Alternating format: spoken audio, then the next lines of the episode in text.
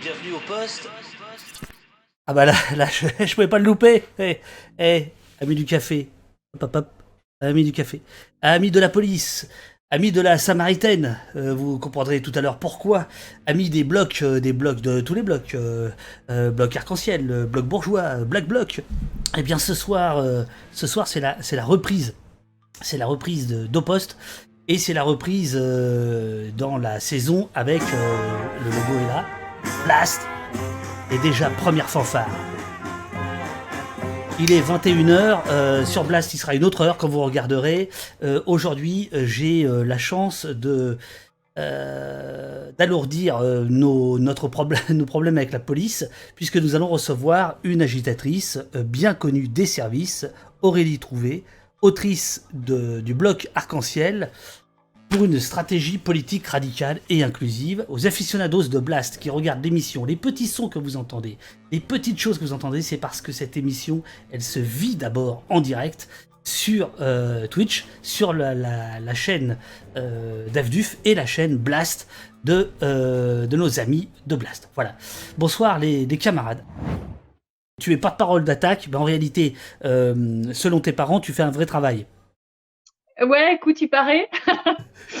ouais, je suis, je suis enseignante chercheuse, voilà, pour de vrai. Euh, voilà, en économie, j'ai des, j'ai des étudiants euh, que d'ailleurs j'ai demain à 9h du matin. Voilà. C'était le 2 juillet, avec Attaque, vous avez considéré que la nouvelle décoration vous vous plaisait pas, et vous avez euh, barbouillé le, quelques vitrines. C'est bien ça? Ouais, c'est ça. Bon, alors quand même, ça a fini deux heures après, je crois. C'est Anne Hidalgo qui, qui a, qui nous a dénoncé parce qu'on avait fait un acte de vandalisme. Voilà. Bon, en réalité, c'était euh, quelques litres de gouache euh, effacés en dix minutes à peu près sur les vitres de la Samaritaine, mais ça dit pas mal du soutien euh, virulent du côté du pouvoir et ça allait de Anne Hidalgo, à droite dure euh, du côté du pouvoir de, de ces milliardaires, quoi, et en particulier de Bernard Arnault, parce que parce qu'il y a eu des, des réactions en chaîne, et franchement, on s'y attendait absolument pas, quoi, pour quelques litres de, de gouache euh, sur une vitrine, euh, voilà. Donc euh, en même temps, on se dit qu'on a pas mal réussi notre coup. D'ailleurs, je le dis, euh, ça nous a encouragé à poursuivre ces actions-là. Donc, tu vois, on va, on, on a d'ailleurs euh, euh, on a l'objectif de faire du prélèvement à la source, vois-tu, euh, sur les multinationales qui ne paient pas justement leurs impôts euh, dans quelques semaines. Voilà, Oli Jawid, oui, nous dit c'est l'union de la gouache. c'est ça. C'était l'union de la gouache. Nous étions les islamo-gouachistes aussi. Ouais. voilà, on peut faire plein de jeux de mots. Écoute, en tout cas, nous, ça nous a encouragés. Et puis, et puis c'est vrai que ça, voilà, c'est, enfin, quand même, ça finit par le Figaro qui a, qui a lancé un sondage pour savoir s'il fallait dissoudre Attaque, si tu veux. Donc, c'est quand même allé assez loin. Voilà, mais nous, on a trouvé ça très intéressant dans le, dans la constitution, euh, enfin, le, je veux dire le, dans, ce que ça révélait du bloc dominant et, euh, et, de son soutien inébranlable euh, aux, aux milliardaires, mais surtout derrière, ce qui les, je pense derrière ce qui, ce qui marquait, c'était qu'on puisse aussi remettre en question euh, ce que, ce qui est central pour eux, ce qui est la théorie du ruissellement, c'est-à-dire vive nos riches, touche pas à nos riches, parce que c'est grâce à nos riches que en fait on fait vivre la nation et que les pauvres sont moins pauvres. C'est vraiment ça l'idée clé. Et donc dès qu'on touche au, au premier milliardaire euh, de France, qui est maintenant d'ailleurs la, la plus grande fortune du monde, euh, alors même qu'il a euh, augmenté sa fortune de 60 milliards d'euros en un an, ce qui est juste hallucinant. Enfin, Toi, toi c'est combien, combien Combien de milliards en un an t'as, t'as, t'as pris? Parce que nous, au poste, on a pris, euh, là, avec les dons, euh, on a pris 2-3 milliards à peu près. À peu près. Je- ouais, il faudrait diviser 60 milliards par le nombre de SMIC. Je sais pas exactement combien ça fait, mais voilà, ça fait un paquet.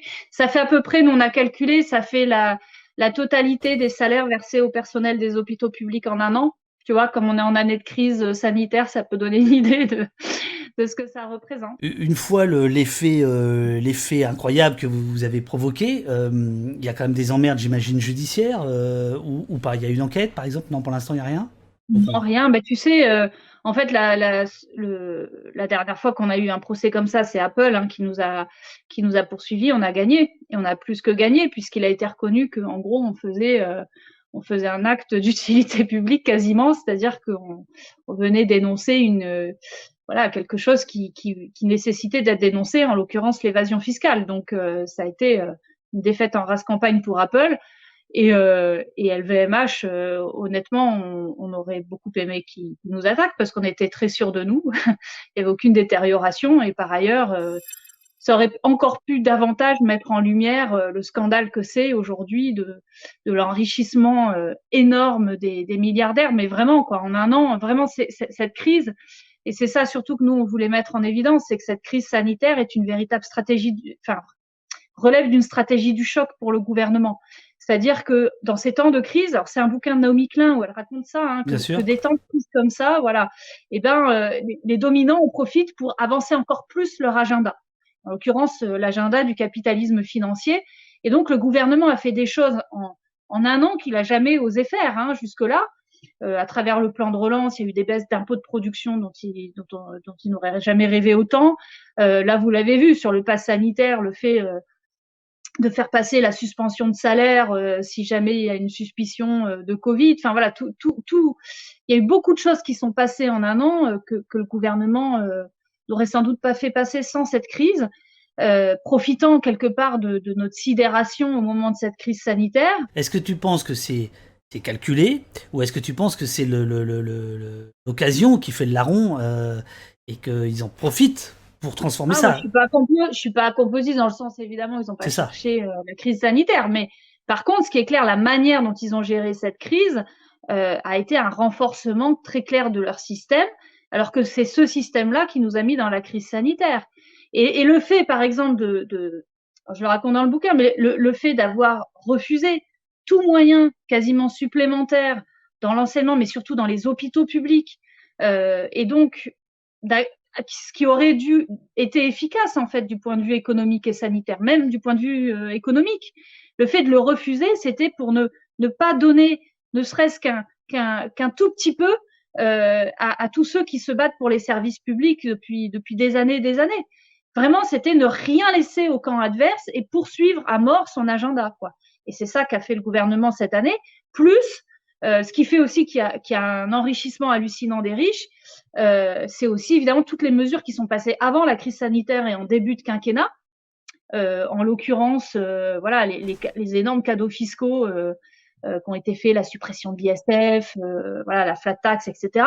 Plus, il faut pas l'oublier aussi, tous les cadeaux qui ont été faits par le gouvernement d'avant par, sous François Hollande. Par exemple, le CICE, hein, qui est aujourd'hui sanctuarisé par des baisses de cotisation, voilà, des baisses de cotisation. Donc, voilà, toute cette suite de, décisions qui fait qu'aujourd'hui, on se retrouve avec euh, une explosion de la richesse euh, des milliardaires, mais surtout une explosion des inégalités, parce qu'à la limite, que les, milliardaires deviennent ultra riches, encore plus riches, ma foi, mais, euh, c'est surtout que derrière, les pauvres sont de plus en plus pauvres, les précaires de plus en plus précaires, qu'on nous dit qu'il n'y a pas d'argent pour les services publics, pour les hôpitaux, pour l'enseignement, etc.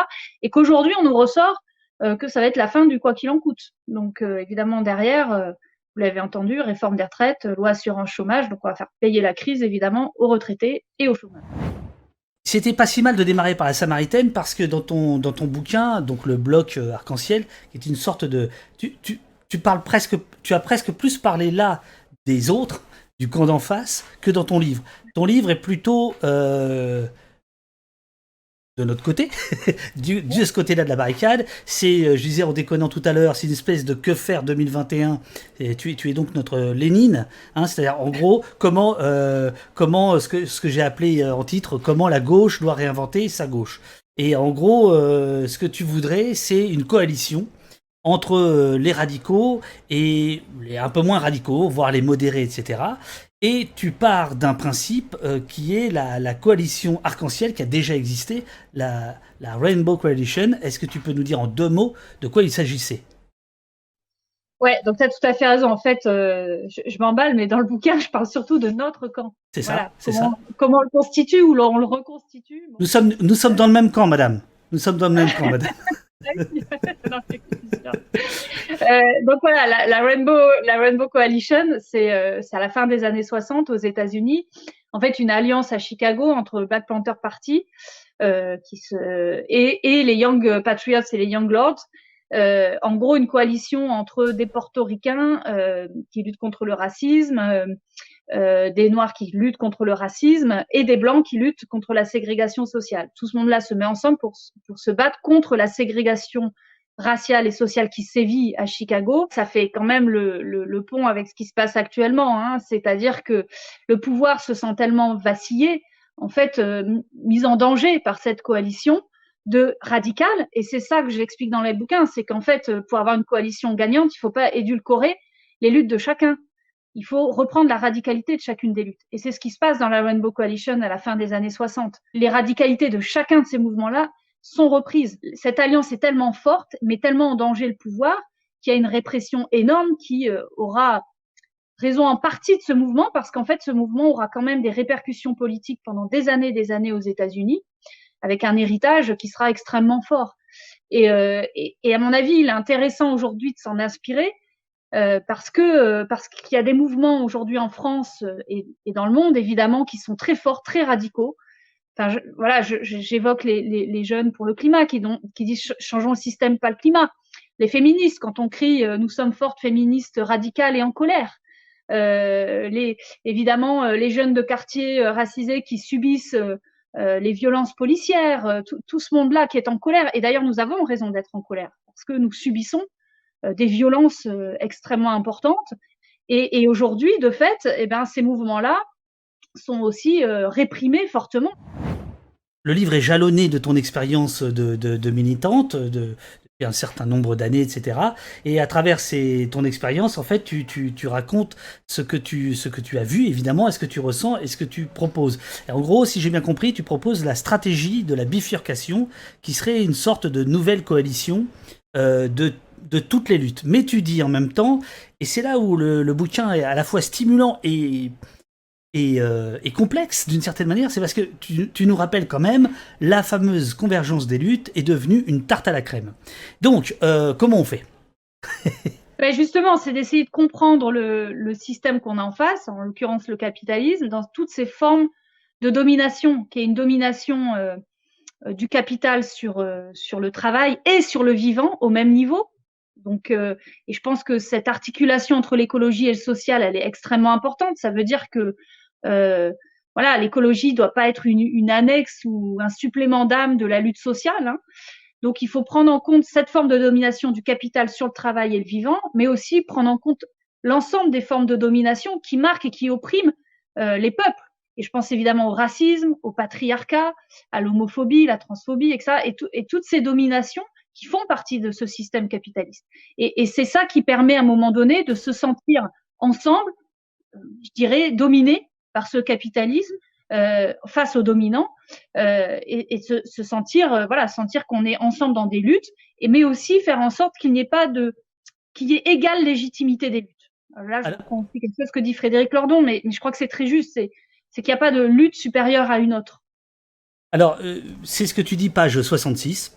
Euh, l'articulation systémique des oppressions est en fait et elle est un fait et elle pourrait former la base d'une alliance à même de surmonter la diversité d'expériences dans une plateforme politique de justice globale. C'est sur cette idée que se fonde la stratégie du bloc arc-en-ciel, qui consiste d'abord en un soutien indéfectible entre causes amies et une détermination sans faille face au camp du capital et du fascisme.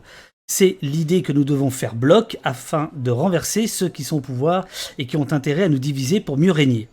Et un peu plus bas, euh, il faut quand même attendre la page 67, c'est-à-dire juste à côté, pour avoir euh, la définition de, des nuances euh, de, de, ton arc-en-ciel, des nuances de couleurs, forme à un bloc social rouge, vert, jaune, multicolore, arc-en-ciel, donc le rouge issu des traditions communistes et syndicales, le vert des mouvements écologistes, le jaune des insurrections populaires, le multicolore des luttes pour l'égalité réelle, anti-patriarcale et antiraciste. Ça, c'est, le programme que tu proposes. Tu proposes pas d'être à la tête du programme, on est bien d'accord. Ah, quand je parlais de Lénine tout à l'heure, c'était une connerie, évidemment. C'est, pas ça.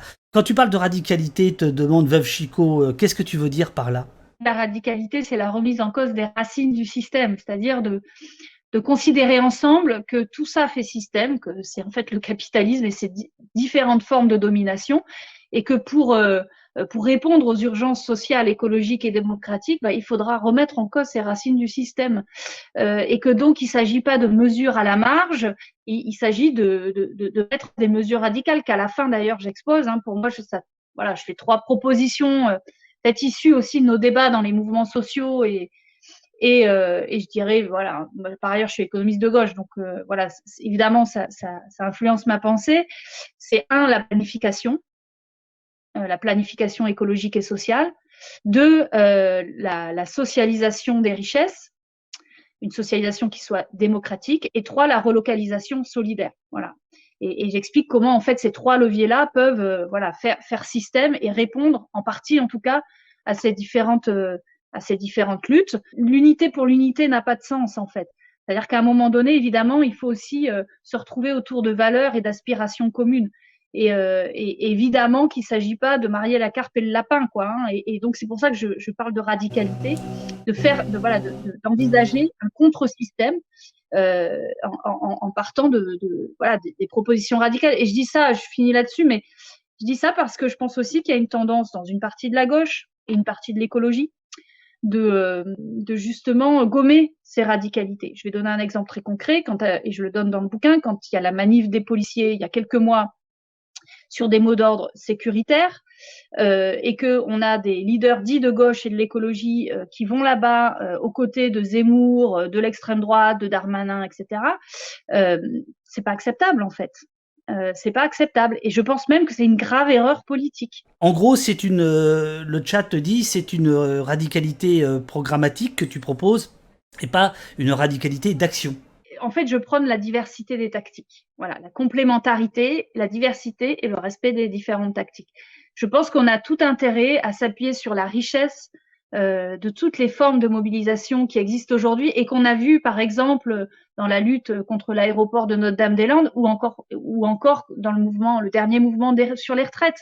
C'était pas seulement dans le mouvement des retraites euh, des manifs syndicales euh, comme d'habitude. Hein. D'abord, il y avait un cortège de tête assez nouveau. Nous, les Rosiers, on avait euh, on avait notre bande de copines, euh, mais c'était pas rien. Hein, c'était aussi euh, une façon de dénoncer cette, cette réforme des retraites sur la question des femmes. Bon, on avait, on a eu des blocages, on a eu des, euh, on a eu des piquets de grève, on a eu des apéros, euh, des, des jets de robes d'avocats, enfin tout ce que vous voulez. Il y a eu tout un tas de, euh, enfin toute une diversité de mobilisations qui font que voilà qu'on peut euh, on peut faire reculer en, tout cas en partie le pouvoir et, euh, et au, voilà au moment du au moment du mouvement des retraites je pense qu'on a clairement euh, fait peur en tout cas.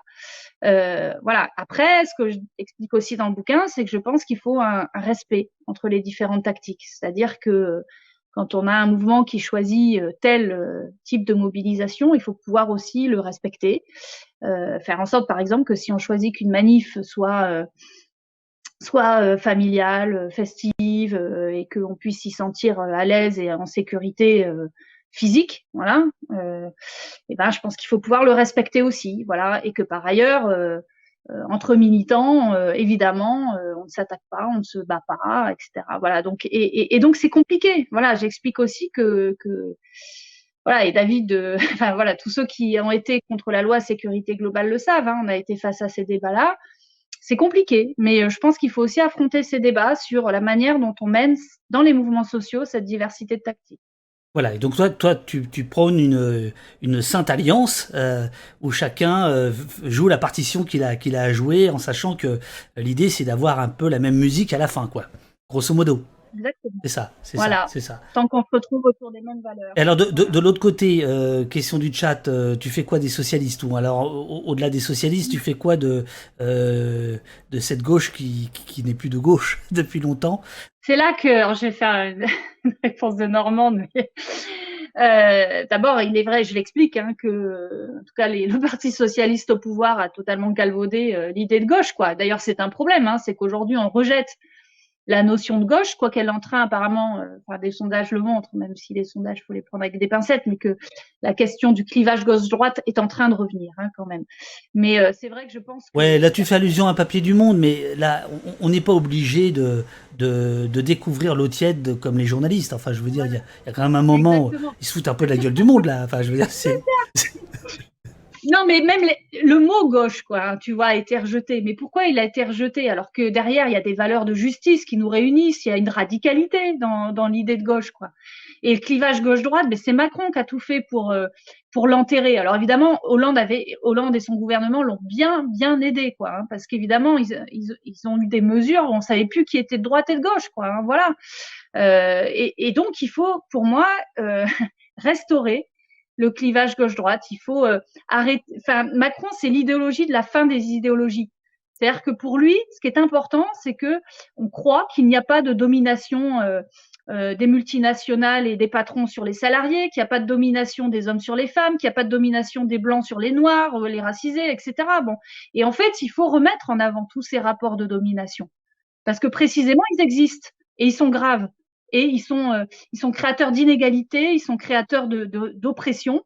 De, euh, et il faut qu'on puisse euh, d'abord les mettre en lumière, les remettre en lumière, et ensuite les combattre. Et la façon de les combattre, bah, ça passe par des mesures radicales. Page 87. Autant d'avancées démocratiques qui, à côté des mouvements comme Nuit debout, les Gilets jaunes ou les ZAD peuvent inspirer la reconstruction sur le plan électoral d'un mouvement de gauche et écologique capable de prendre le pouvoir. Mais alors, c'est tout ton bouquin, il est, euh, tu essaies de ménager quand même euh, euh, les composantes. Parce que tu ajoutes à l'opposé. Je ne pense pas que l'on puisse se reposer sur un mouvement entre guillemets gazeux, sans instance de représentation, dans lequel s'imposent inévitablement les plus historiques, entre guillemets, les plus forts en gueule, et où les questions clés et où les conflits se règlent dans les couloirs et dans les réunions au périmètre décidé, on ne sait où la génération militante qui émerge est trop éprise de démocratie réelle. Qu'est-ce que tu, qu'est-ce que, qu'est-ce que tu veux dire par là? Tu as raison, mais il y a, par ailleurs, il y a des, pas des contradictions, mais il y a des débats qui sont. Et moi-même, je suis tiraillée, quoi. Hein, voilà, parce que je viens d'un mouvement attaque euh, où on a, euh, alors certes, euh, d'abord, je viens d'un mouvement qui a été percuté par très fortement par le manque de démocratie en 2006. Oui, eh, j'avais complètement oublié, tu racontes ça. Tu racontes que quand tu arrives à attaque, en réalité, euh, badaboum, comme dirait l'autre là, euh, fraude. Fraude, euh, c'est ça, fraude, fraude au niveau des, des, votes. Puis t'imagines, moi j'ai 26 ans, je suis, je suis né, moi je suis né politiquement avec le mouvement altermondialiste, hein, donc ça fait quelques années que, que, que, je lutte dans Attaque. je veux dire, pour moi, l'organisation, tu vois, je, je suis en admiration de mon organisation et puis là hop euh, il y a une fraude électorale. Bon du coup euh, du coup je me trouve propulsée à, cette époque-là euh, présidente d'attaque en fait voilà co-présidente d'attaque. On est en pleine crise il faut voilà il faut des nouvelles personnes donc j'accepte. C'était très dur d'ailleurs et moi je me retrouve dans le grand bain mais aussi voilà percutée par ça.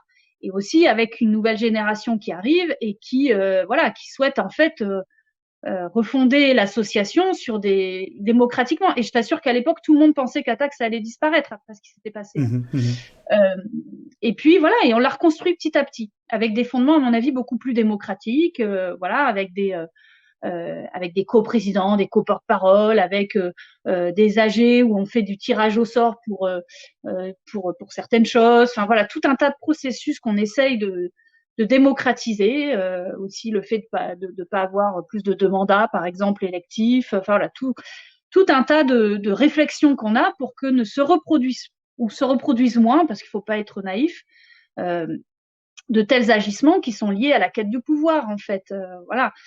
Et comment on encadre en fait cette quête du pouvoir et, et, tous les, toutes les dérives qui peuvent aller avec. Et je suis très marquée par ça. Donc en même temps, je, je trouve extrêmement intéressant et je le raconte hein, tout, tout ce qu'on tout ce qui se vit, tout ce qui se pratique euh, dans les ZAD, par exemple à la ZAD de Notre-Dame-des-Landes, moi je raconte comment ça m'a percuté hein, quand j'y suis allée, euh, et même même au contre G7, hein, ça a été difficile, mais on a été percuté aussi par des assemblées générales de camps qu'on n'avait pas prévues, parce qu'il fallait faire vivre démocratiquement et politiquement ce camp, et on l'avait on l'avait même pas en tête, nous on était focalisés sur le fait de l'organiser, point barre. Euh, et, donc tout ça m'a en tout cas beaucoup, enfin m'a amené à beaucoup réfléchir là-dessus. Et, et, en même temps, voilà, je pense qu'en même temps, ben, un mouvement politique notamment se doit d'avoir aussi des instances, euh, des instances élues, euh, si on veut pouvoir porter une parole, une parole représentative. Oui. Alors il y a, y a, un passage que je, que je lirai tout à l'heure que j'ai beaucoup aimé sur justement les, les, relations entre les mouvements, on va, dire spontanés ou, ou pas forcément organisé, etc., et euh, les, les, instances euh, euh, politiques, parce que tu, tu reviens beaucoup là-dessus. Je, au hasard, j'ai coché, t'as as, vu, hein, j'ai coché énormément de pages. Hein, au hasard, page 53, les mouvements de ces dernières années ont donné lieu à des nouvelles pratiques collectives, plaidoyer, recours juridique, manifestation, grève, action symbolique, occupation, réappropriation d'espace, sabotage. Il n'y a pas d'action qui serait trop bisounours, entre guillemets, et d'autres trop radicales. Il y a une grande diversité de tactiques qui doivent pouvoir s'enrichir mutuellement. Est-ce que tu... Il euh, n'y a pas un peu de naïveté dans, dans ce que tu dis là? Oui, alors je vois peut-être à quoi tu fais référence, c'est-à-dire que est-ce qu'on va jusqu'à la violence matérielle, euh, voire la violence physique en cas de défense euh, Voilà, c'est sûr qu'il reste toutes ces questions-là que je soulève hein, par ailleurs. D'abord, je suis pas sûre qu'il faille répondre à tout, à tous ces débats-là. ce que, ce que j'explique déjà, c'est que si on faisait cet effort chacun dans nos propres mouvements qui sont différents les uns des autres, d'essayer de comprendre la façon dont fonctionne euh, des autres cadres militants et d'accepter que peut-être cette diversité, elle nous enrichit. Et parce, pourquoi? Ben Parce qu'elle fait, ça fait plus. Enfin, je pense que face au pouvoir, on a besoin de différentes tactiques. Mais, mais, mais, toi, par exemple, euh, fatalement, euh, par euh, par la place que, tu prends peu à peu, euh, et c'est super, euh, au sein d'Attaque et au-delà, etc. Donc tu, tu, es à la croisée, et je l'ai vu par exemple au moment de la coordination contre la loi sécurité globale, tu tu étais un pivot, quoi. Maintenant, il y a prescription, donc les services qui nous écoutent, ils, bon, ils, le notent, mais c'est pas grave, c'est bon, de toute façon, on a gagné, enfin en partie. mais est-ce que, est que tu sens que ça va en s'arrangeant? Est-ce que tu penses que ton discours, euh, finalement euh, très fraternel, euh, peut fonctionner? Bah Oui, je pense que ça peut fonctionner, mais il a fonctionné. À Notre-Dame-des-Landes, je pense que ça a fonctionné. alors, ça n'a pas été sans douleur, hein, puis par ailleurs, moi, je suis pas au courant de tout. J'ai moins été dans ce mouvement que, évidemment, que, d'autres. mais voilà, je, vois quand même qu'il y a pu y avoir une lutte commune avec des organisations un peu classiques, euh, type Attaque ou, la Confédération paysanne, euh, euh, des militants de la ZAD qui n'avaient pas du tout les mêmes cultures militantes, que tout ce monde-là a réussi en tout cas à, converger à des moments donnés pour, pour tenter de gagner. Ils ont gagné, en partie en tout cas. Donc, Voilà, et, et, soit dit en passant, dans la coordination contre la loi Sécu globale, on avait quand même des sacrées cultures militantes différentes hein, entre nous. il y avait donc la, Société des journalistes du Figaro. Euh, et, il y avait euh, il y avait des juristes, euh, il y avait Attaque, il y avait Vivolé, représentant des, quartiers, il y avait le comité Adama aussi à un moment donné.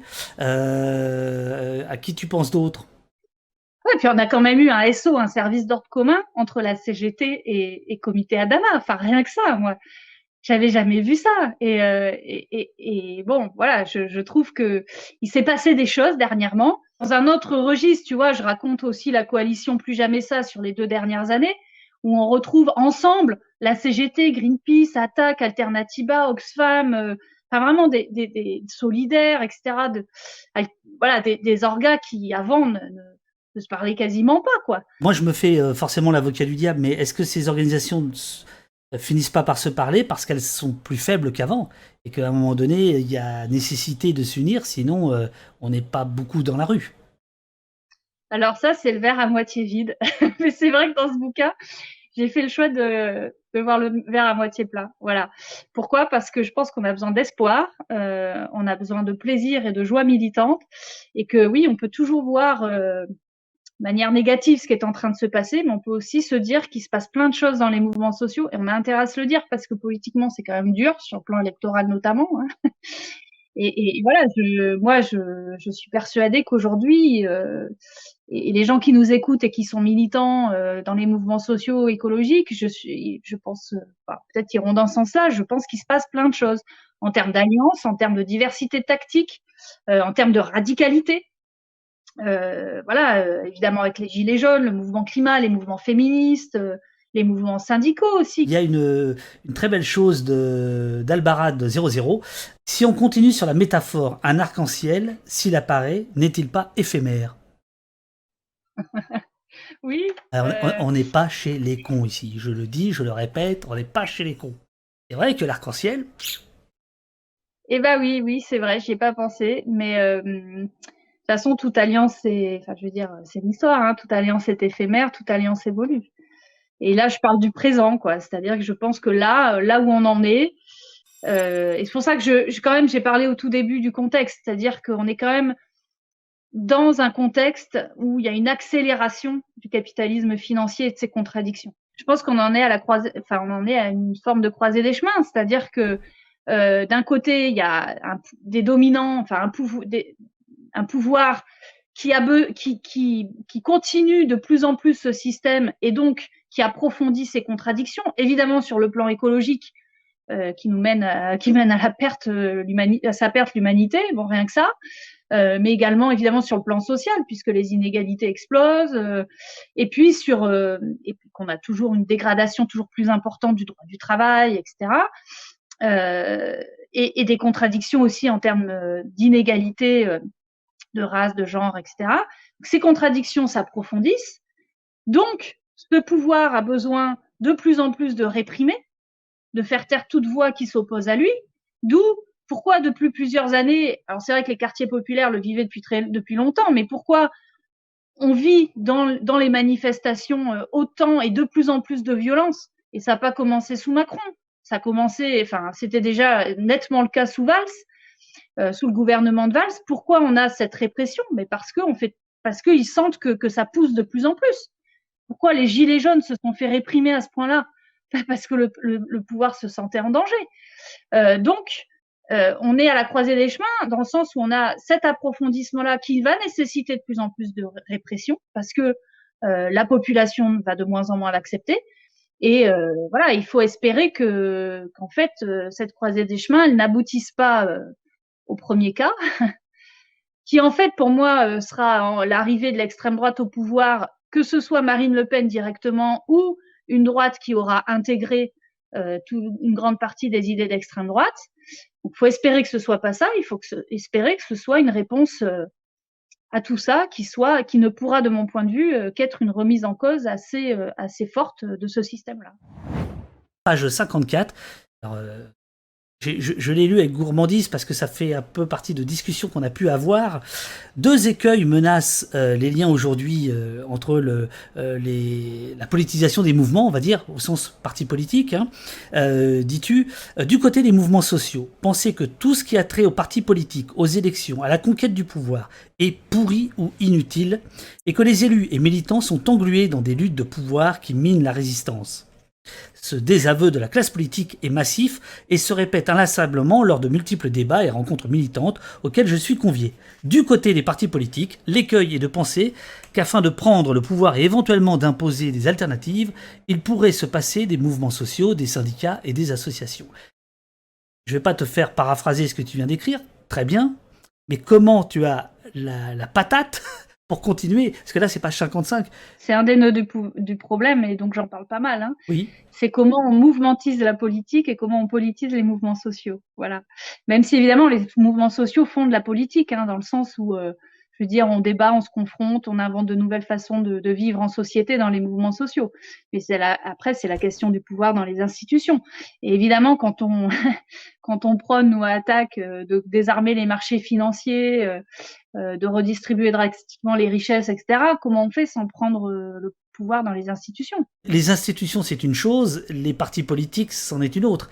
Et ben voilà. Et donc, oui, bah, ce que je pense qu'on va partager quand même grandement ici, c'est qu'il y a quand même un rejet de la politique manifeste, qu'on voit d'ailleurs dans les dernières élections régionales, avec un taux d'abstention record, et notamment des jeunes. Et c'est clair, enfin je sais pas, vous devez le sentir aussi, c'est clair que les, euh, les gens sont de plus en plus désabusés de la politique, au sens électoral du terme. Et c'est comment, et pourtant, et pourtant les idées de gauche sont, euh, sont j'en suis persuadée, et je suis pas que persuadée, il y a, il y a aussi des travaux derrière hein, pour dire ça. Euh, par, par, des chercheurs de gauche. pas des chercheurs de gauche. Ah, oui, alors c'est sûr, euh, c'est le sondage dans l'humanité, mais qui est quand même réalisé par un des instituts de sondage tout à fait classiques. Quoi. Et appartient à un milliardaire. Donc. Simplement, ils ont, ils ont posé les bonnes questions au sondage, quoi. Voilà. Et, et, et oui, il y a des, il y a des. Je, suis persuadée que nos, nos idées sont, euh, sont majoritaires. Mais, mais, mais, mais, mais, par exemple, oui, oui, mais justement, le, le euh, on va pas refaire le mouvement des gilets jaunes ce soir, mais euh, ce, ce est, au moins, il était le signe d'une chose, que l'on soit gilet jaune de gauche ou de droite, c'est qu'il il, il marquait de fer rouge la, crise de la démocratie représentative, dont tu parles d'ailleurs 100 pages plus loin, page 153. Bon, je vais pas la, la relire, mais, mais c'est là, hein, les amis, si vous voulez lire, tenez, pendant que pendant qu'Aurélie va répondre, hein, c'est ici le passage. Hein, parce que moi, je fais, je fais des petites notes comme ça, voilà. Euh, donc, tu, tu bon, quand même, tu dis, euh, ce qui m'avait intéressé, c'est que euh, l'autoritarisme croissant que l'on constate dans les démocraties depuis quelques années, et en particulier en France, n'est en rien une dérive, entre guillemets, j'aime bien les guillemets, hein, de la démocratie représentative, entre guillemets, cet autoritarisme croissant, c'est la révélation de son essence même. Et c'est là où c'est un peu compliqué euh, d'essayer de, de, marier, de dire, écoutez, il faut qu'on s'entende parce qu'on a un objectif commun, euh, euh, les militants, les, politiques, etc. si au bout du compte, la démocratie représentative elle aboutit à ça, non? C'est là que je pense qu'il y a un besoin. Alors moi, je ne fais qu'esquisser des idées, mais évidemment, voilà, il faudrait, il faudrait développer encore là, bien plus. C'est, évidemment qu'il faut une refondation démocratique et radicale des institutions, qui, qui fasse qu'il n'y ait pas que cette démocratie représentative où on élit quelqu'un et on lui laisse faire ce qu'il veut pendant cinq ans euh, où euh, on abatte aussi euh, ce système présidentialiste, euh, où on passe par de la démocratie directe dans les institutions. Et il y a plein d'expériences de ce type-là. Il y a des expériences de tirage au sort aussi, hein, y a, qui permet aussi de, de, de, répondre à un certain nombre de choses. Donc euh, va chercher à l'étranger des, des, des, exemples euh, que, que, tu essaies de, de, de, reprendre ici. Et puis effectivement, vers, vers, la fin du bouquin, là, il y a l'économiste qui reprend euh, le dessus sur, euh, sur la militante, on va dire. Et notamment, tu, tu proposes un, un, une idée que je trouve vraiment intéressante, page 130, c'est le démarchandiser le travail c'est de faire en sorte que ce ne soit plus en fait le prix, les, les, les patrons tout simplement et les actionnaires qui décident de, de, de, de, qui doit travailler pour faire quoi et surtout pour faire quoi. Euh, C'est-à-dire que l'allocation du travail, là où on doit mettre les forces de travail, eh bien, ce ne soit plus le choix des patrons et, euh, et des actionnaires dans une logique de rentabilité financière, mais simplement qu'on doit allouer le travail, décider de, euh, de ce qu'on doit faire en termes de travail à partir des besoins des besoins de la population, des besoins sociaux, écologiques.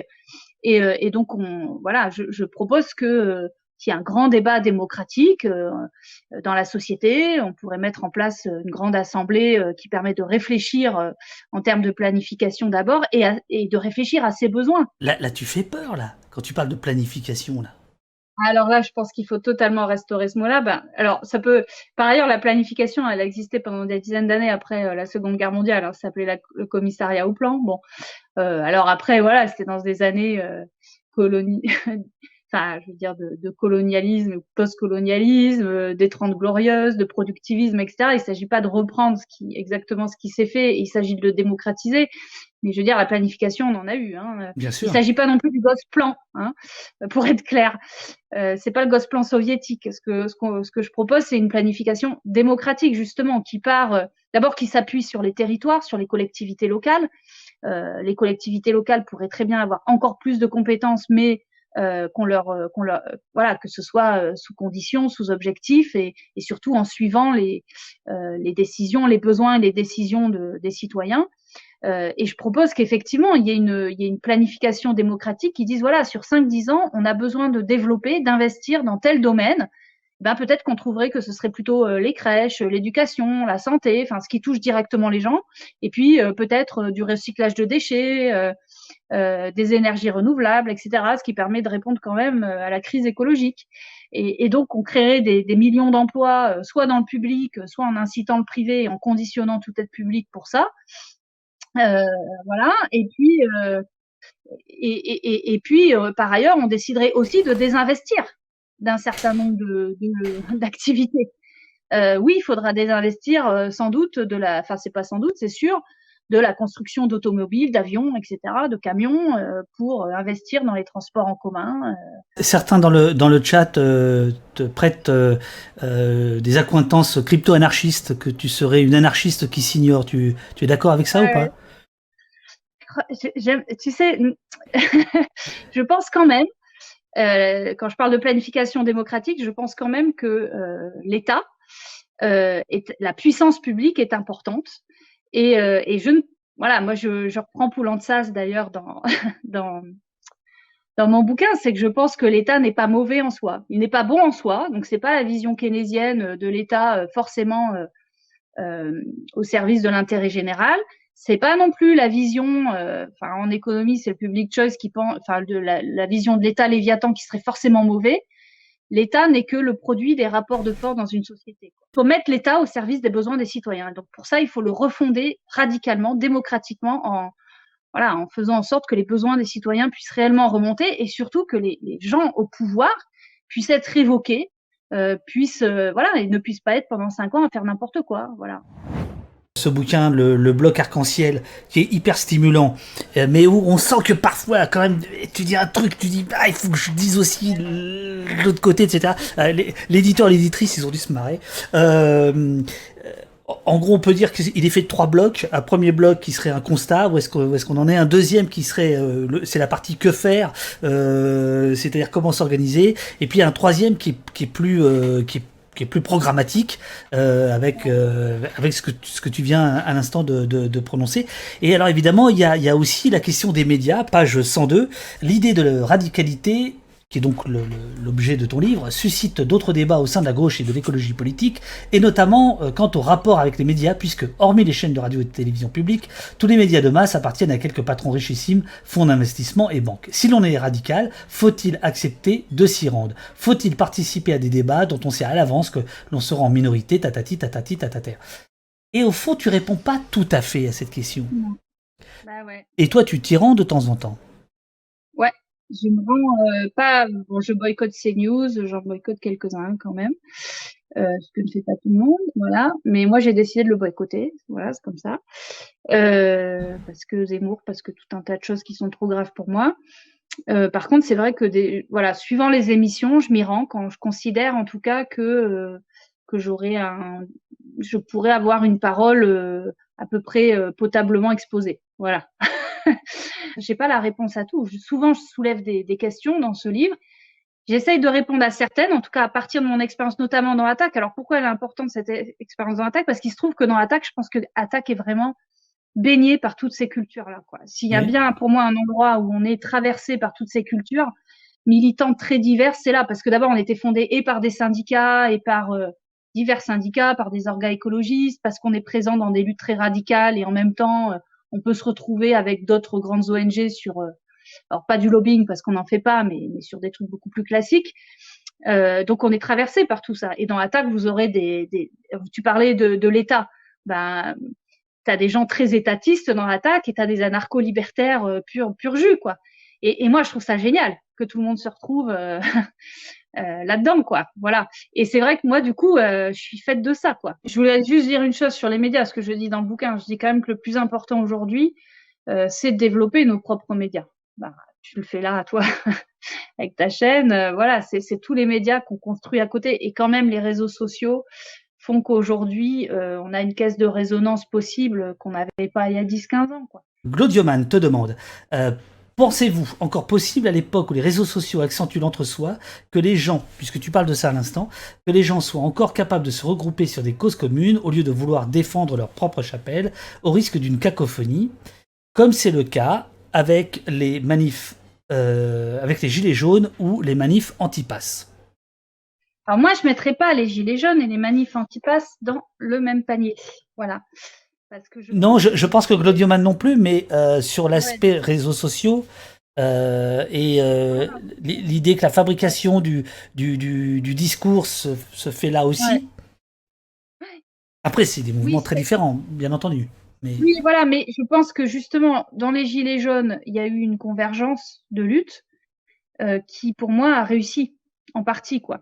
La preuve, c'est quand même que c'est peut-être eux qui ont fait le plus un petit peu vaciller le pouvoir quoi pendant ce quinquennat. S'il y a bien un mouvement qui a réussi à faire reculer le pouvoir, un petit peu, c'est les gilets jaunes. Donc cette convergence, pour moi, elle a marché parce que justement, c'était des revendications radicales qui qui se qui se rencontraient et qui ont fait système justement autour de justice sociale, justice fiscale. Il y a eu tout un discours qui a commencé à se construire dans la cacophonie, mais qui est devenu un discours cohérent pour moi et, et anti-système. Euh, c'est autre chose que des manifs euh, contre le pass sanitaire. Euh, bon, on peut en parler maintenant si tu veux, hein, mais oui, bah il y, y, a eu plus, il y a eu plusieurs, hein. y a eu plusieurs questions, notamment de Néo Futur 77. Euh, donc euh, pas mal le pseudo, hein, parce que bon le punk c'est 77, Néo Futur, No Futur, pas mal. Bon j'aime bien. Euh, la question, la question elle est, plus dérangeante. Ce bloc arc-en-ciel dont tu nous parles, serait-il capable d'intégrer des antivax? Alors, je ne, pense pas. Je vais, je vais le dire pourquoi. Tant pis si je me fais plein d'ennemis. en tout cas, je, je sais pas s'il faut le relier au, bloc arc-en-ciel, mais moi, je vais vous donner mon point de vue, voilà, qui est quand même le point de vue d'une grande partie des mouvements sociaux. C'est pour ça que je pense que c'est quand même assez incompatible. Je sais pas si vous voyez, mais au mois de juillet, bon, je l'ai co-rédigé, donc euh, je suis bien au courant de ça. Il y a une tribune mhm. unitaire. on a pris position. Mhm. Voilà. Euh, à la fois contre le pass sanitaire et de manière claire et nette, en disant que c'était des régressions inédites, euh, voilà, qu'il était à la fois démocratique et social, qu'il était hors de question de l'accepter, euh, en disant qu'il y avait d'autres façons de répondre aux besoins de vaccination euh, à travers le renforcement des hôpitaux publics, la levée des, des, brevets sur les vaccins, etc. Mais aussi en affirmant que la vaccination large et massive est nécessaire. Voilà. Pourquoi? Parce qu'aujourd'hui, en tout cas, en tout cas, un état de la science voilà, qui, euh, qui, va dans qui, qui va dans ce sens-là. Et il se trouve que la quasi-totalité des gauches sociales et politiques dans le monde euh, prônent la vaccination aujourd'hui, l'élargissement de la vaccination. Il ne s'agit pas euh, de l'imposer, il s'agit euh, de passer par, voilà, pour nous, il s'agit de ne pas l'imposer par, par la coercition telle que c'est fait aujourd'hui. Mmh hein, il faut mmh beaucoup plus, au contraire, de prévention, de moyens alloués pour informer, etc. Mais il n'empêche que l'on pense que cette vaccination est nécessaire. Et euh, je le dis, enfin, c'est un arc de force très, très, très, très large au niveau syndical, associatif et politique de la gauche. Voilà. Euh, voilà, donc je pense que, que ce point de vue, il est important. Le problème, c'est que on a un débat ensuite sur les mobilisations. Mmh il y a vraiment un débat qui nous traverse dans les mouvements, qui est pas simple. Est-ce que on va ou pas dans ces mobilisations, sachant qu'il euh, y en a plein qui manifestent qui ne sont pas sur ces positions-là, sur les nôtres. Notamment, il y a l'extrême droite aussi. Ah hein, bien sûr. Même s'il n'y a pas que ça, voilà. Mais elle y est. Et, euh, et donc, pour l'instant, euh, voilà, il n'y a pas eu d'appel unitaire à aller manifester à gauche dans les mobilisations contre le pass sanitaire. Peut-être qu'il aurait fallu le faire comme on a fait pour les Gilets jaunes dès le départ, euh, pour inciter nos militants, les encourager ou, en tout cas voilà faire en sorte qu'il y ait du monde de chez nous qui aille dans ces mobilisations là. Mais euh, de fait, c'est tombé pendant l'été. Euh, de fait, on a des cadres démocratiques. On a besoin de temps pour décider aussi de quelque chose comme ça. Et du coup, ça ne s'est pas fait. et aujourd'hui, je pense que c'est compliqué. Voilà. Donc, pour l'instant, on n'est pas parti pour une mobilisation, un appel à mobilisation à samedi de la part d'un arc de force large associatif, syndical et politique. Alors, Mais par contre, oui, pardon, non, pour finir aussi, c'est le fait qu'on souhaite faire la priorité là, euh, ben, notamment à la lutte contre la loi assurance chômage, euh, la réforme des retraites, etc. Et donc, il y a une grosse journée de mobilisation le 5 octobre, et c'est plutôt là-dessus qu'on s'est entendu. Voilà on sent, on sent euh, ton embarras euh, et d'un coup, d'ailleurs, d'ailleurs d'un coup. Ça, c'est l'embarras de la responsable, euh, voilà, associative. Non, mais tout, non, mais tout le monde là, parce que même le chat s'est calmé tout d'un coup. le sujet sur le, le, Covid est très clivant, nous dit Bubur Radical. À propos de l'extrême droite, justement. Veuve Chico te demande à nouveau est-ce que vous allez renouveler, Attaque et les autres, une manif contre les idées d'extrême droite? Cette manifestation joyeuse a été une bouffée d'oxygène pour beaucoup de gens et il est bon de battre les pavés. Nom de Zeus. Eh ben, j'espère.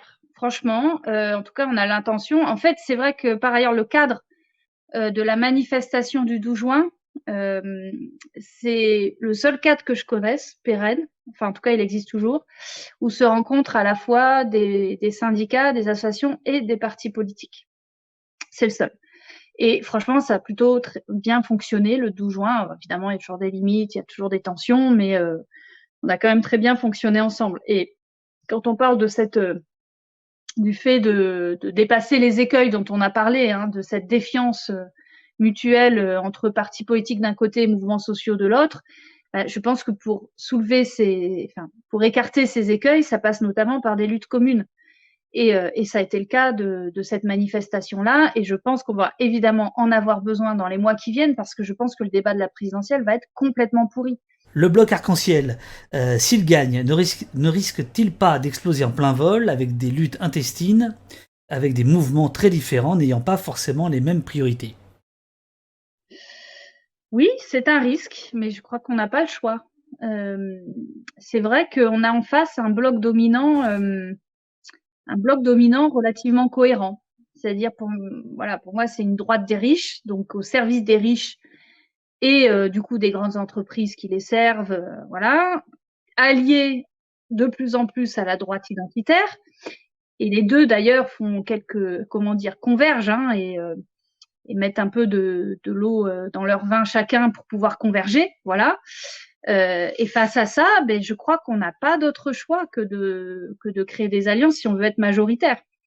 Et justement, ce que j'essaye d'expliquer, c'est que c'est en, en, gardant chacune des radicalités de ces mouvements euh, qu'on sera le, le, plus inclusif possible, qu'on arrivera à rallier des aspirations différentes. C'est pas en, en édulcorant euh, euh les revendications et, et, en niant la colère euh, des jeunes de quartiers populaires contre les violences policières ou des musulmans qui subissent l'islamophobie euh, quotidienne que on pourra rallier ces, ces, cette partie de la population.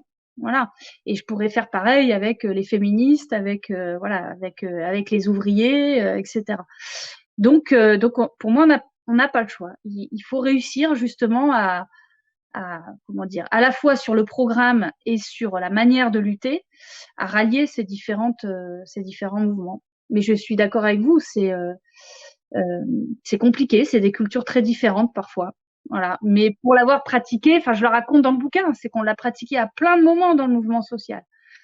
Et que, et que, voilà, c'est ce qu'on vit là depuis, euh, depuis des années et des années dans les mouvements sociaux, bah, ça doit pouvoir irriguer maintenant aussi la politique au sens large du terme et, euh, et la politique aussi au sens électoral du terme. C'est-à-dire que toutes ces expériences d'alliance, toute cette possibilité de lutter ensemble avec des cultures différentes, militantes, elles doivent pouvoir un moment, ça doit pouvoir à un moment donné euh, voilà, euh, fonder, fonder, fonder cette alliance. On te rétorque que dans la manifestation contre les idées d'extrême droite, il n'y aurait pas eu de collectif contre les violences policières, notamment de collectifs de quartier.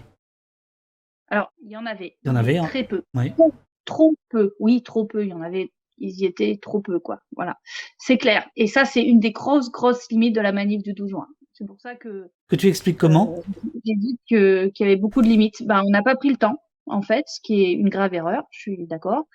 On n'a pas pris le temps. Euh, on a quand même, on avait contacté euh, certaines organes, comité Adama, etc. Bon, la façon de s'y prendre aussi était peut-être pas tout à fait la bonne. Euh, voilà. Donc, euh, et puis ensuite, euh, il y a une vraie difficulté quand même. On l'a vu aussi dans la coordination contre la loi Sécu globale. Hein. C'est pas facile aussi euh, de créer ces ponts euh, avec les mouvements de quartier populaires. Par extension, c'est-à-dire là, y a, y a, on parle de, de, collectifs contre les violences policières, de proches de victimes ou de victimes elles-mêmes, etc., de violences policières, mais par extension, les associations de quartier sont, et je pense qu'on peut le dire, légitimement méfiantes aussi. Euh, en gros, leur, discours, c'est souvent de dire on nous a déjà fait le coup, vous nous appelez quand vous avez besoin de nous, mais après vous allez oublier. Et ça, il euh, y, a toujours, il euh, y a toujours ces discussions. Euh, c'est quasiment des préalables qui, qui s'entendent, qui sont légitimes, qui bon.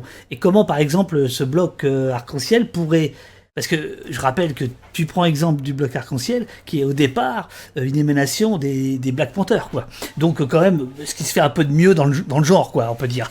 enfin, ce qui s'est fait le, mieux. Bon, euh, comment dépasser ça? Est-ce que tu crois vraiment que la gauche des, centres-villes, et après on va parler de la gauche des campagnes, s'il y a des questions là-dessus, est capable de faire un peu sa, révolution culturelle? C'est pareil, je pense qu'il n'y a pas le choix, mais tu as raison. En fait, il y a tellement une relégation dans les quartiers. Et, enfin, surtout, il faut comprendre que tout ça fait système, quoi. C'est-à-dire que, en fait, tous ces gens relégués dans les quartiers sans transport ou quasiment sans transport en commun, euh, qui sont, euh, voilà, qu'on met, euh, enfin, qu'on qu'on met dans des logements insalubres en partie, où il n'y a plus de services publics de culture ou très peu, etc. Enfin, voilà tous ces quartiers-là euh, très défavorisés où on ne met pas assez les moyens, enfin l'État ne met pas, met pas les moyens, toute cette relégation, c'est aussi des gens qui on va pousser du coup à, accepter euh, euh, des boulots de premier de corvée, mais, mais aussi des boulots tout pourris, et, et ça fait partie du coup ce, ce, cette relégation raciste aussi en partie fait, fait, enfin, est une partie du système aussi de domination euh, du capital sur le travail, dans le sens où euh, c'est, on va les pousser à accepter n'importe quel boulot à n'importe quel salaire et dans n'importe quelle condition. Donc ils sont corvéables à merci. Et, et, tout ça fait système. Donc c'est pour ça que je dis que les, les, luttes sociales doivent intégrer aussi ces luttes des quartiers populaires, parce que la, la comment dire, l'exploitation euh, du capital sur le travail, l'exploitation des salariés fonctionne aussi parce qu'il y a ce type de, de relégation fondée, euh, fondée aussi sur euh, les violences policières parce qu'il faut les laisser dans leur quartier et, et, leur faire peur, fondée sur le racisme aussi, voilà. Et, et, ça, c'est, ça va être, oui, ça va être long. Mais c'est dans les luttes aussi, hein, qu'on, voilà, ce qu'on a fait dans la Cordo Stop Sécu Global. Honnêtement, je trouve que voilà, on, on a avancé, on a avancé sacrément en ce moment, pendant qu'on discute, il y a euh, des discussions de haute volée sur euh, faut-il ou non parler aux électeurs d'extrême droite. Euh, certains considèrent que la gauche fait une erreur en rejetant, et d'autres qui disent non, on discute pas avec les fachos, on discute pas avec l'extrême droite.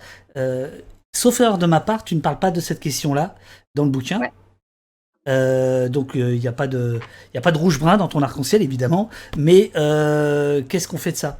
Je pense qu'on ne discute pas avec l'extrême droite, ça c'est clair, enfin, c'est-à-dire ceux qui représentent l'extrême droite. On ne discute pas, mais surtout on ne sait de rien. Par contre, je pense qu'il y a des euh, y a des préoccupations dans la population qu'il faut pouvoir entendre, mais euh, auxquelles il faut répondre de façon complètement différente. Par exemple, euh, pour moi, c'est l'attachement au territoire, l'attachement euh, aux racines, euh, aux identités culturelles, etc. Et pour moi, ça passe notamment par euh, la relocalisation des activités, par euh, le fait d'avoir un, des services culturels pour toutes et tous et, et dans la diversité culturelle, la, la, question de la décentralisation de l'État, la façon de respecter les cultures régionales de chacun et d'avoir une forme d'autonomie de région, de territoire qui le souhaitent. Euh, voilà, ou en tout cas davantage. Euh, et puis, voilà, je, je pense qu'il y, y, a des façons de répondre à un certain nombre d'aspirations qu'a capté l'extrême droite en fait. Hein. Euh, c'est ce qu'on est en train de te répondre dans le chat, hein, c'est-à-dire que à force de refuser de débattre avec l'extrême droite, ne leur a-t-on pas laissé le monopole sur certains sujets, etc. Voilà, c'est ça. Et donc il faut il faut essayer de comprendre pourquoi les gens votent extrême droite, voilà, et, et, et voilà, dans, de, pouvoir y répondre d'une façon sociale, démocratique et, euh, et écologique. Mais moi, je le dis très clairement dans le bouquin, hein, je suis pour la libre circulation des personnes, euh, euh, voilà, pour l'égalité réelle, etc. Mais ça ne m'empêche pas de penser que, par exemple, dans la mondialisation euh, actuelle, tout azimut néolibérale, sous le joug du capitalisme financier, dans cette mondialisation-là, il y a un besoin de retrouver des racines territoriales. C'est quoi des racines territoriales? Non, mais pourquoi je te pose cette question? Parce que là aussi, c'est un point de fracture euh, qui peut arriver très très vite. Euh, entre les souverainistes de gauche euh, et, les internationalistes euh, totaux, sans jeu de mots. cette question-là, elle, est, importante. Alors, justement, je pense que, alors là, en plus, je prends mon propre cas, tu vois. Moi, je suis née en Picardie, j'ai vécu dans le sud. Après, je suis allée à Paris, à Dijon, à Toulouse. Enfin, je n'ai pas de racines en fait véritablement territoriales pérennes. Voilà. Je me sens d'un peu partout en France, euh, voire euh, d'ailleurs du monde, parce que j'ai des origines d'ailleurs même. Euh, voilà. Et, et, et, en même temps, c'est à un moment donné, quand j'arrive à un endroit, euh, voilà, de, de, de, de sentir qu'il y a une forme de euh, d'attachement un territoire euh, dans euh, voilà de, dans la nature qui l'environne, le quartier qui l'environne, comment je m'y sens bien, euh, comment je me sens voilà protégé, pas par rapport à l'extérieur, à l'étranger, mais protégé par rapport justement, et c'est là qu'il faut y répondre, c'est protégé par rapport à la violence, euh, à la violence des inégalités, euh, etc. Donc, c'est ce besoin finalement de sécurité et de protection auxquels il faut répondre complètement différemment. Bon, je suis en train de m'emballer, j'ai euh, tu peux répéter ta question, s'il te plaît du coup? Alors, je, je, vais profiter pour mettre euh, une photo de toi avec un petit peu de, de verdure, comme ça, ce sera encore plus euh, raccord, euh, puisque maintenant tu fais les unes des magazines, des hebdomadaires, hein, Politis, hein, la gauche écologique n'arrivera pas au pouvoir sans les mouvements sociaux, mais avant ça, Tiniles te demande comment peut-on faire pour rendre plus visibles les luttes en zone rurale. Il semble très difficile d'avoir une visibilité plus que locale, à part quelques assez rares exemples. Ah, c'est oui. Bah, les Gilets jaunes, de mon point de vue, ont, tenté une réponse à ça. Euh, alors, moi, c'est marrant parce que je suis très proche de la Confédération paysanne et d'un certain nombre de mouvements paysans alternatifs, justement, quoi, qui essaient de se battre euh, dans leur campagne, parce que les paysans, ils sont pas, ils sont pas en zone urbaine, a priori. Euh, comment faire? Vous avez raison, c'est une grande question auquel je n'ai pas trop songé. Euh J'avoue que je sèche là, à cette heure-là, et euh, Peut, peut, ah mais bien sûr, bien sûr, ah bien, ah, évidemment, c'est la grande différence, c'est qu'ici, on n'est pas obligé d'avoir un avis sur tout et surtout un avis. Je veux dire, si tu sais pas, tu sais pas, et je trouve ça beau. Après, il y, a, y a plein de zones rurales, de, de, plein de luttes dans les zones. Regarde, Notre-Dame-des-Landes, c'est une zone rurale. Euh, Bure, on est en zone rurale. Euh, enfin, il y a tout un tas de luttes là, toutes les luttes contre les autoroutes là qui sont en train de se constituer, euh, c'est de la zone rurale. Euh, il a quand même un certain nombre de luttes qui se passent en zone rurale. En, gros, est-ce que la démocratie directe ne risque pas de servir ceux qui ont le temps de s'y intéresser, de s'y impliquer, et donc de finalement n'être pas plus représentative? Voilà, j'extrapole complètement ce que dit euh, Cédric, mais je pense que c'est ce qu'il a voulu dire. Euh, est-ce que est-ce que c'est pas aussi une impasse euh, d'une certaine manière? Et comment faire pour s'assurer euh, Et alors d'autres à, à, ce sujet-là, puisque tu dis que tu es un peu fatigué, donc pour que tu reprennes un peu tes esprits, je, je pose une autre question, comme ça tu as le temps de de souffler, de prendre un petit verre d'eau s'il y a besoin. Euh, tout à l'heure, par rapport à la planification, j'ai vu passer une, question en disant mais est-ce que la, solution pour rendre ça plus acceptable, euh, ce serait pas aussi de faire en sorte que cette planification soit sous le contrôle des citoyens régulièrement afin de dire bah, ça marche ou ça marche pas quoi. Voilà. Euh, donc d'un côté la démocratie directe de l'autre côté le contrôle citoyen sur la planification vous avez deux heures. Oui, alors ben, c'est relié, c'est les questions démocratiques. D'ailleurs, je, remarque que quand même ce qui préoccupe beaucoup, c'est les questions démocratiques, et tant mieux, mais ça veut dire quand même que c'est un peu le nœud du problème. Euh, et d'ailleurs, je pense que j'y consacre pas assez de pages dans ce livre. Il faudrait que j'en écrive un autre. Voilà. Euh, D'abord sur la démocratie, euh, la démocratie directe. Tout à fait, elle a aussi ses limites, mais c'est pour ça que moi je, je, voilà, je suis plutôt pour un, euh, comment dire Là aussi, tu vas me dire que je fais la synthèse ou que je fais de l'hybride, mais euh, mais je suis à la fois pour une démocratie représentatrice, euh, représentative très encadrée, très en, très contrôlante des euh, euh, des responsables politiques, et, et, à la fois pour une démocratie directe dans certains, enfin une partie de démocratie directe. mais évidemment, je crois toujours et encore à la démocratie représentative pour peu qu'elle soit, euh, voilà, pour peu qu'il y ait une refondation des institutions et, et une nouvelle constitution en fait, hein, parce que parce qu'il faut en passer par là, à mon avis. Euh... Voilà, enfin une nouvelle république quelque part. Voilà. Euh, D'ailleurs, ça répond à la question qui m'a été dite est-ce que je suis une anarcho cachée? Je, je, reste quand même une étatiste en partie, euh, même, même si j'ai des accents anarcho. Évidemment, il faut une planification.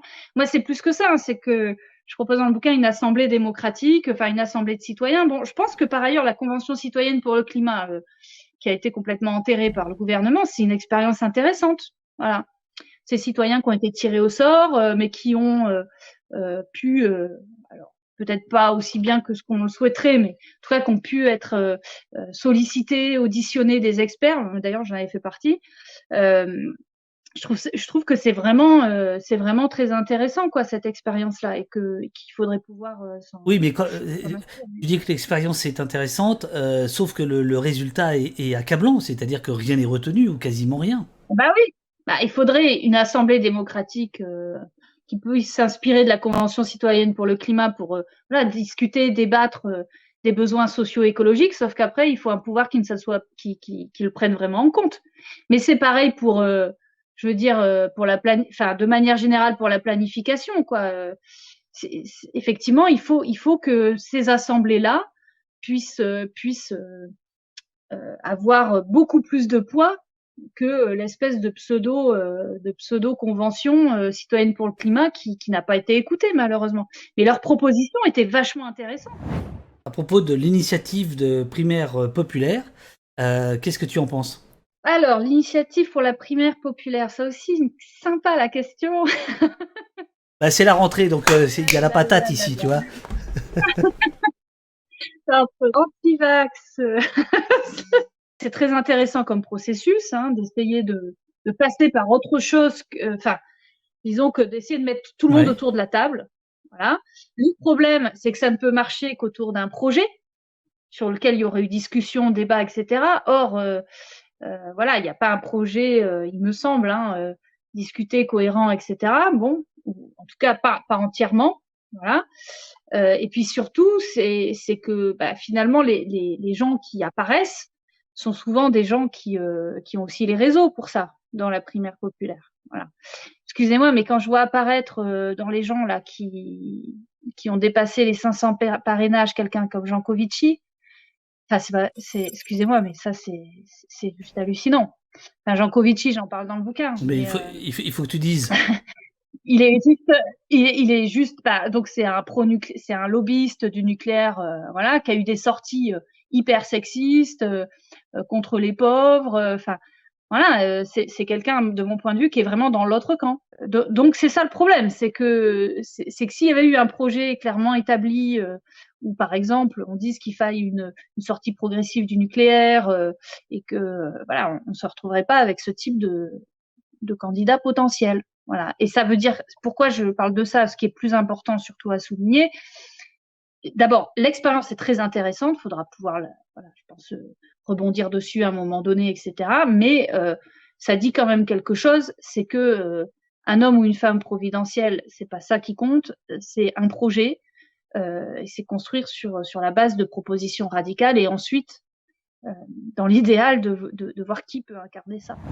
On te demande si tu crois en une convergence possible entre la gauche radicale anticapitaliste avec euh, toutes ces nuances, et la gauche de droite euh, qui fait du washing, euh, le PS, les Verts dans leur majorité, etc. Je suis persuadée que dans tous ces appareils politiques-là, jusqu'au PS, et même j'ai envie, de, dire, il y a des coalitions qu'on a faites jusqu'aux Nouveaux Démocrates. Hein. la manif du 12 juin, ça va jusqu'à certains Nouveaux Démocrates, voilà dans toutes ces coalitions-là, je pense qu'il y a des militants euh, qui euh, sont euh, pour une remise en cause du système. Et il faut, voilà, c'est facile à dire et ensuite comment on le fait concrètement, c'est autre chose, mais je pense qu'il faut pouvoir s'adresser à tous ces militants-là de ces partis. Et pour avoir écumé les universités d'été du PS ou NPA, voilà, en passant par les Verts, la FI et tutti quanti. Ça sert, ça sert à quoi ces universités eh ben, ça sert à quoi? Ça sert euh, déjà à se compter, ça sert à. Alors moi, j'en sais rien. C'est pas moi qui les organise ces universités. Moi, j'ai plus envie de parler de l'université des mouvements sociaux qu'on vient de faire déjà, parce que ça, je connais. Donc ça, c'était où? C'était c'était à Nantes, c'est ça? C'était à Nantes. On était euh, à peu près de 2000. Et, euh, et c'était plein d'organisations syndicales, associatives, réseaux, euh, collectifs de collectifs, luttes, etc. et ça, c'est un moment très important, d'abord de formation politique, parce qu'on a besoin de se former au sens large du terme politiquement, d'avoir une culture commune et systémique. Voilà, c'est pas seulement je me bats je me bats euh, pour le climat, c'est comment j'intègre ça dans une critique du système et quel, autre système je souhaite dans toutes ces dimensions. Voilà, ce que j'appelle la formation politique et, la passation la passation, le partage de savoir, voilà, euh, l'éducation populaire, etc. Et deuxièmement, euh, se construire des luttes, les luttes de la rentrée, les luttes des mois, des années à venir. Et troisièmement, et ça pour moi c'est très important, c'est euh, la convivialité, la joie militante. Voilà, le plaisir militant. Et donc tu écris, tout comme bien d'autres initiatives, ces Rosie, sont autant de façons de nous écarter du militantisme sacrificiel, de donner de l'envie et du plaisir d'agir et de cultiver la joie et les amitiés dans un activisme épanouissant, loin de l'aspect militaire du militantisme. Cette réflexion est très présente dans les mouvements sociaux anglo-saxons. Là, on est place de la République voilà, sur la statue. pourquoi je montre ça? Parce que tu vois, rien que d'en parler, ça me donne les, larmes aux yeux parce que c'est des amis, c'est militantes. Euh. pourquoi on a fait ça? Un parce que c'était euh, un moment où les violences policières étaient très importantes et dans les manifs et on c'était une manière et on a fait ça entre femmes dans un voilà quand même dans un espace euh, plutôt non mixte parce qu'on avait besoin aussi de voilà d'être dans un endroit où on se sent plus en sécurité, voilà, euh, plus dans un endroit festif et où on se redonne envie de manifester, parce qu'il faut savoir qu'il y a beaucoup de, de personnes et notamment de femmes hein, qui ont été dissuadées de manifester face aux violences policières. Donc ça c'est la première chose. Euh, redonner de la joie aussi à faire des manifestations. Et troisièmement, avoir une visibilité en tant que femme dans les, mouvements retraite, parce que c'était un des grands arguments du gouvernement, c'était de dire qu'on allait mhm. être les grandes gagnantes. Et quand même, je, je, les Rosies, de mon point de vue, ont contribué à faire réémerger la question féministe dans le mouvement des retraites, donc dans un mouvement social. Et ça, c'est quand même pas rien, hein, je vous assure. Tu parles quand même du machisme dans, euh, dans le monde euh, militant, tu parles de regards appuyés de, de certains vieux euh, vais dire cochon, tu, tu, tu, de porc. euh, voilà, tu, parles de ça aussi. Ouais, ouais, bah ça c'est évidemment, je pense que voilà, quand je parle des dominations qu'on subit, bon, moi je suis une femme, hein, donc comme beaucoup de femmes, je le dis, hein, j'ai, comme beaucoup beaucoup de femmes, voilà, j'ai vécu des violences sexuelles et sexistes en l'occurrence, on a une, dans une gauche qui se dit féministe, euh, il, est, il est temps qu'on travaille beaucoup plus à, à, à, la question de la place des femmes dans ces mouvements-là. Voilà. Je ne sais pas si vous avez remarqué, mais dans, dans tout, la quasi-totalité des dirigeants d'organisations syndicales, associatives et politiques, de grandes organisations, sont des hommes actuellement. Bah, il y a peut-être un souci, non? Voilà, moi ça me pose question. Par ailleurs, dans le partage, pour ceux qui sont militants là, qui nous écoutent, euh, dans le partage des tâches militantes, c'est quand même très souvent les femmes qui se tapent euh, certaines tâches, en l'occurrence par exemple les comptes rendus, les le secrétariat, etc. Et tous très souvent les hommes qui se tapent le boulot intellectuel, qui prennent beaucoup plus la parole. Moi dans Attaque, j'ai été, ce que je trouve génial, c'est que j'ai été complètement dépassée par la jeune génération. Parce que moi, je viens d'une génération quelque part euh, Enfin, en tout cas, pour ma part, euh, dans mon orga, j'ai pu quelque part baisser les bras ou en tout cas me battre, mais me dire bon, je vais pas le porter collectivement. Et là, on a une jeune génération, donc qui arrive à attaque, euh, qui a la, qui est vingtenaire, quoi.